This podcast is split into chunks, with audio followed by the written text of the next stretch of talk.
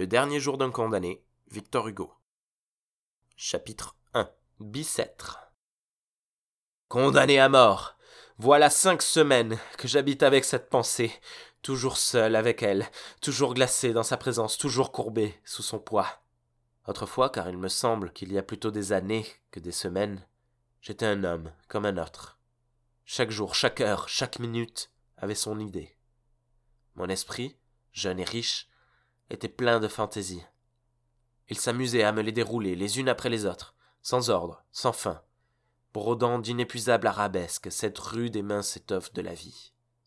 C'étaient des jeunes filles, de splendides chapes d'évêques, des batailles gagnées, des théâtres pleins de bruit et de lumière, et puis encore des jeunes filles, de sombres promenades la nuit sous les larges bras des marronniers. C'était toujours fait dans mon imagination, je pouvais penser ce que je voulais, j'étais libre. Maintenant je suis captif. Mon corps est offert dans un cachot, mon esprit est en prison dans une idée. Une horrible, une sanglante, une implacable idée. Je n'ai plus qu'une pensée, qu'une conviction, qu'une certitude. Condamné à mort.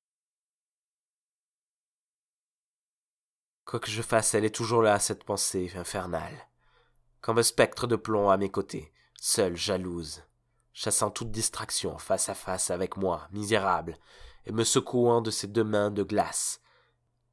Quand je veux détourner la tête et fermer les yeux, elle se glisse sous toutes les formes où mon esprit voudrait la fuir, se mêle comme un refrain horrible, et toutes les paroles qu'on m'adresse se collent avec moi aux grilles hideuses de mon cachot, m'obsède éveillé, épie mon sommeil convulsif et reparaît dans mes rêves sous la forme d'un couteau.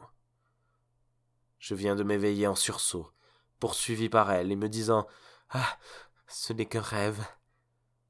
Eh bien, avant même que mes yeux lourds aient eu le temps de s'entr'ouvrir, assez pour voir cette fatale pensée écrite dans l'horrible réalité qui m'entoure, sur la dalle mouillée et suante de ma cellule, dans les rayons pâles de ma lampe de nuit, dans la trame grossière de la toile de mes vêtements, sur la sombre figure du soldat de garde dont la giberne reluit à travers les grilles du cachot, il me semble déjà une voix à murmurer à mon oreille. Condamné à mort.